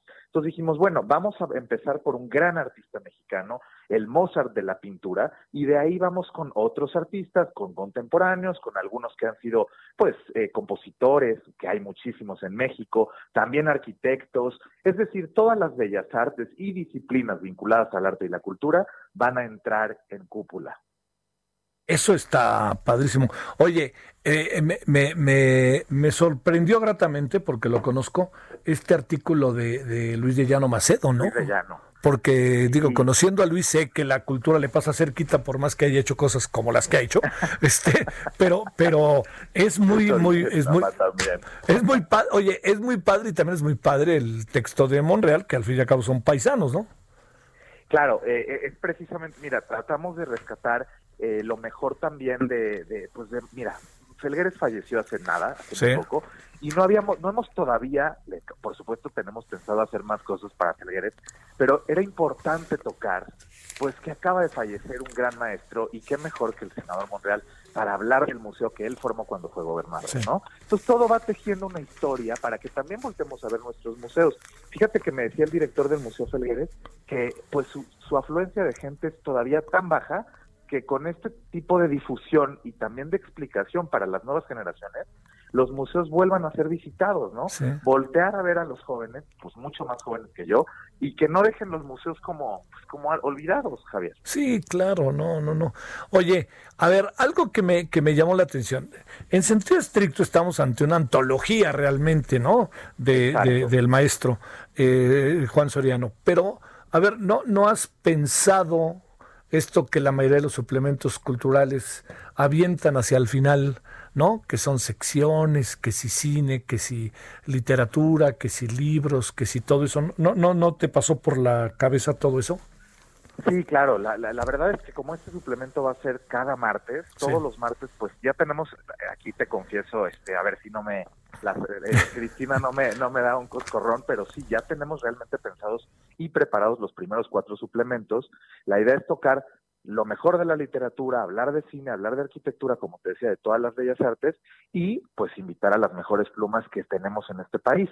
Por eso elegimos que Elena Poniatowska, quien fue amiga de Juan, y si tú ves, no sé si tengas el suplemento ahí. Lo tengo aquí, sí.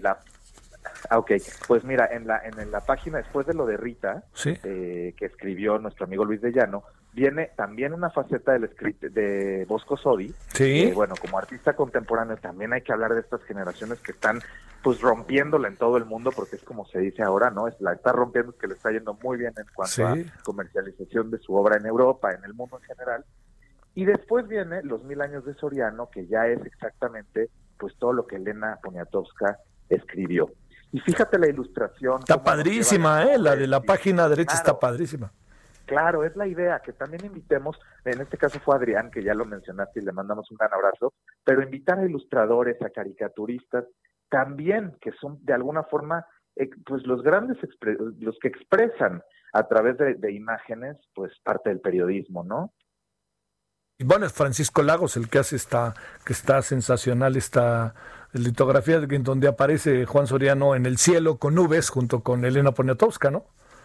Exactamente, ahí, ahí debe de venir abajo. No, yo no lo tengo aquí en mis manos, pero ahí venía el crédito abajo. Eh, Francisco Lagos. Francisco Lagos, efectivamente.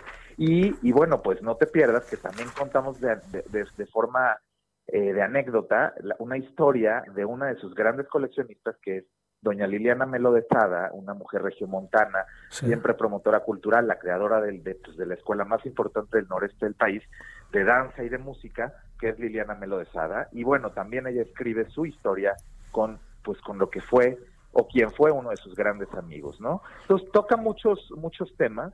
Y bueno, esta fue la primera edición y, y, bueno, la segunda te va a encantar, la tercera también, hay muchas sorpresas.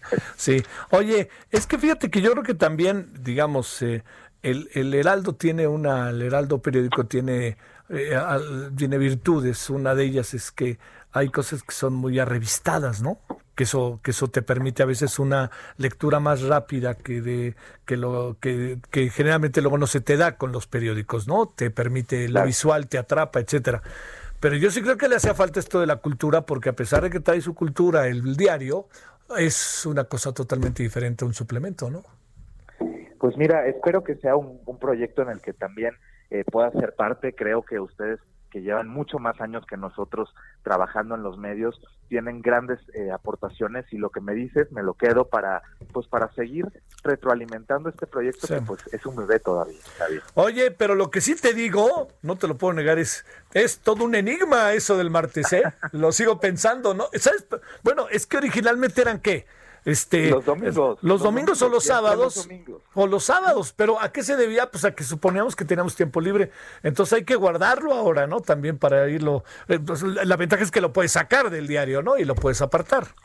Y también haciendo un análisis de que, bueno, yo por ejemplo que soy promotor cultural y eso lo me definiría, sí. pues los eventos prácticamente los cubren los medios culturales muy bien los martes, me ha ido muy bien en las exposiciones, nos ha ido muy bien cuando tenemos una, no sé, un simposio o tenemos alguna lectura de poesía, en general nos va muy bien con los medios. Creemos que el martes es un día que puede funcionar muy bien, es una apuesta, ¿eh? Sí, está bien, y además, espérame, pues esto está para romper esquemas, ¿no? Pues, eh, no nos vamos a comportar como todos los días. Qué aburrido, ¿no, Bernardo? es la idea. Bueno, te mando un gran saludo y felicidades, en verdad, ¿eh? Gracias, querido Javier. Nos vemos muy pronto. Ojalá sí sea. Gracias, Bernardo. Bernardo Noval, que ha hecho, encabeza este suplemento que se llama Cúpula del, eh, del Heraldo, que sale los martes. Ojo con eso, ¿eh? No, no lo ande buscando los fines de semana. Porque además también el periódico ahora los fines de semana tiene versiones distintas, ¿no? Así que bueno. Bueno, vámonos a las 17.42 en la hora del centro. Eh, y nos vamos, eh, 17.42 en la hora del centro. Solórzano, el referente informativo. Bueno, esto acaba de terminar, están en la conferencia de prensa y si le parece le presento a Olga Sánchez Cordero, que tiene ahorita el uso de la palabra, en lo que podemos llamar la conferencia de prensa final después de la reunión hoy en San Luis Potosí de la CONAGO y el presidente de la República y su gabinete. Y tan prolongada como lo ha sido. Eh, con la presencia del presidente López Obrador, acompañado de todo su gabinete legal y ampliado, como lo acaba de señalar el gobernador de San Luis Potosí, eh, en presencia de la gobernadora, de la jefa de gobierno, de todos los gobernadores, eh, miembros de la CONAGO. Hoy quedó claro, y eso quiero hacer énfasis, en que a través del diálogo y de escucharnos unos a otros, las diferentes posturas, se pueden construir acuerdos eh, para seguir avanzando en la construcción y la transformación de nuestro país. Quiero compartirles lo que el presidente de la República expresó a los miembros de la CONAGO ante las circunstancias que vivimos por la crisis derivada de la pandemia. Tenemos una crisis de salud, sí, y tenemos una crisis económica también, pero lo que es importante recalcar, y lo dijo el secretario de Hacienda, no obstante la crisis económica, no tenemos, y subrayo, no tenemos una crisis financiera. Tenemos una crisis económica Pues por el cierre de las empresas prolongadamente, por la pérdida de empleos que ya se están recuperando, pero no hay una crisis financiera y eso es una gran noticia. El presidente, en su intervención, les dijo varias cuestiones a los señores gobernadores que me gustaría compartir con ustedes. Lo primero que dijo es que debemos buscar opciones, pero estas opciones las tenemos que buscar dentro de los márgenes que tenemos. Se comprometió a entregar a los estados sus participaciones eh, eh, federales puntualmente, sin el retraso de un solo día, puntualmente y completas, como les corresponde por ley. El titular del Ejecutivo también indicó que seguiremos reforzando el sistema de salud, para lo cual, si se requieren más recursos, serían prácticamente ilimitados los recursos que se destinarían al sistema de salud. Tendremos medicamentos gratuitos, tendremos vacunas para toda la población en su momento, al igual que mantendremos los apoyos a la población más necesitada y trabajaremos en obras de infraestructura en todas las entidades federativas. También les dijo que, vamos a destinar recursos para los programas sociales y que los estamos destinando, como los apoyos a los adultos mayores, las becas, a los jóvenes construyendo el futuro y a las personas con discapacidad. Les dijo que él, precisamente para que no bajara el consumo, está inyectando los recursos a estas familias menos privilegiadas, a las familias más pobres, para que sigan teniendo esta capacidad de consumo. Les dijo también a los señores gobernadores que se utilizará la banca de desarrollo para la reestructuración de la deuda de sus estados y que van a promoverse acuerdos para facilitar nuevos créditos dentro de esta banca de desarrollo. Invitó al titular de Banobras, al eh, licenciado Jorge Mendoza, que estuvo presente en la reunión, para hacerle la indicación muy precisa de que apoyara la reestructuración de los créditos de todas las entidades federativas que así lo requirieran. También hizo énfasis en la coordinación en materia de seguridad pública, seguir apoyando a todas las entidades federativas y cuando más lo requieran habrá más apoyo precisamente en el tema de seguridad. El señor presidente también hizo énfasis en que no somos un gobierno sectario, por lo que el trato será igualitario sin ninguna condición en la que se respeta el derecho de disentir y se analizará, se analizará la ley de coordinación fiscal, pero con objetividad, transparencia y diálogo.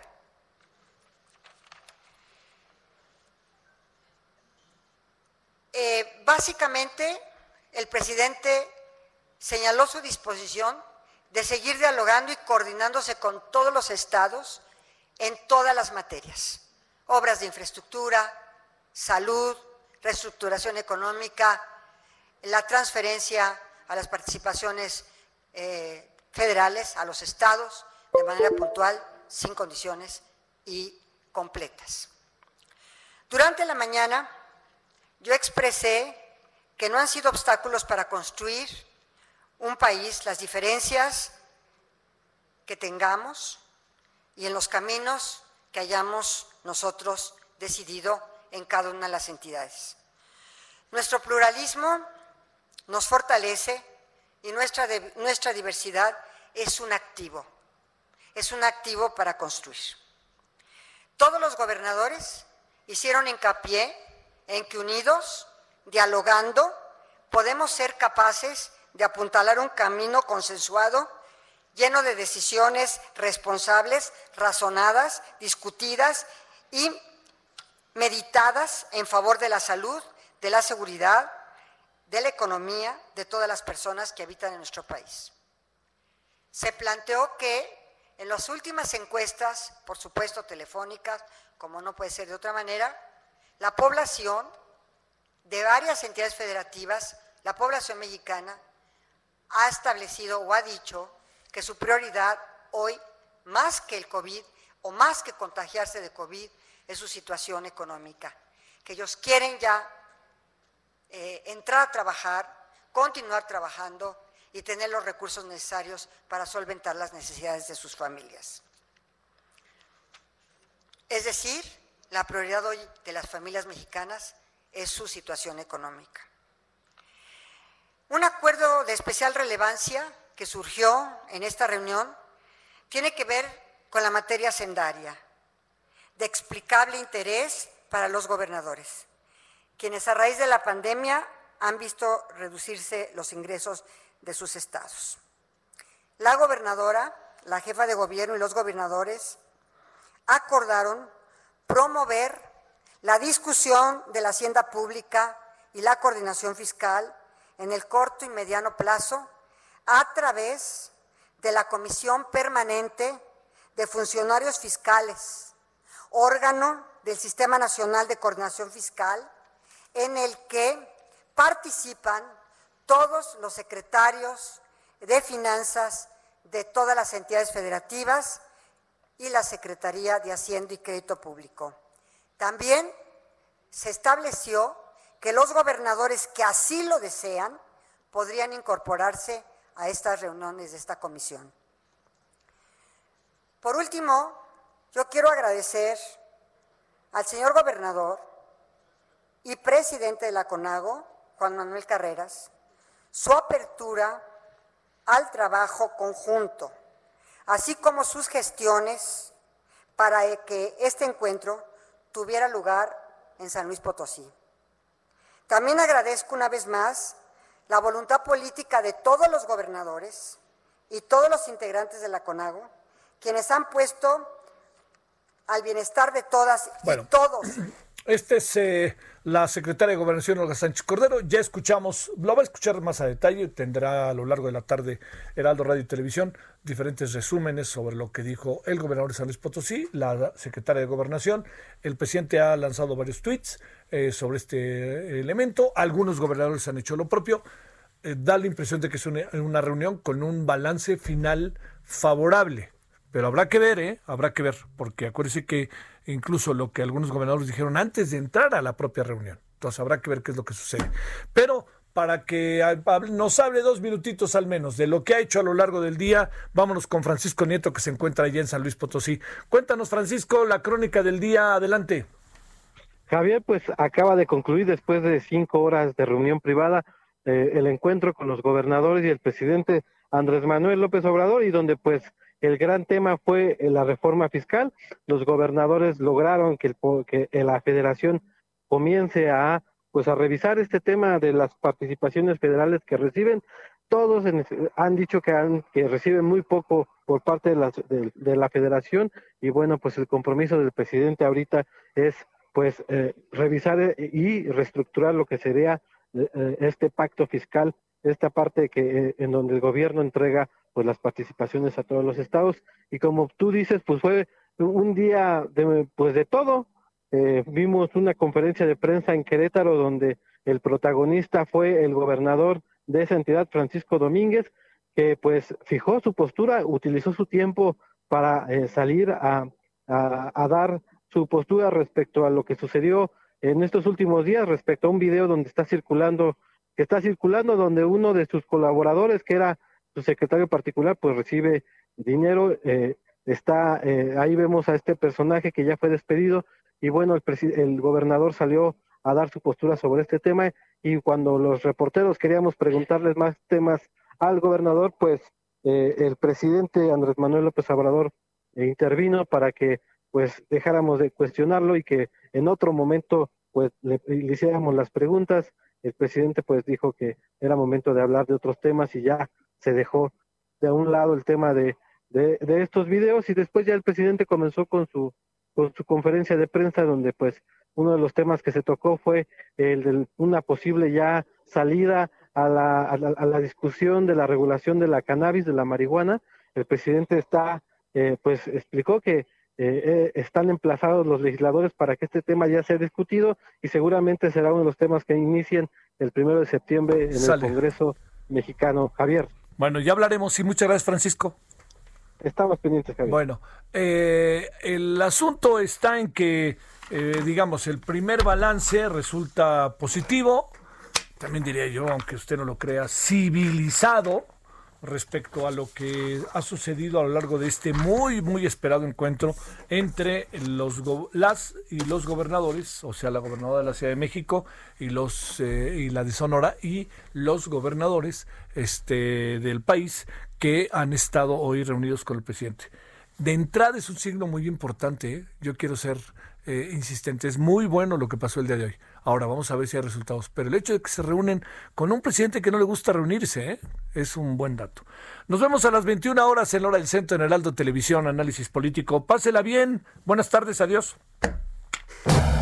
Hasta aquí, Solórzano, el referente informativo.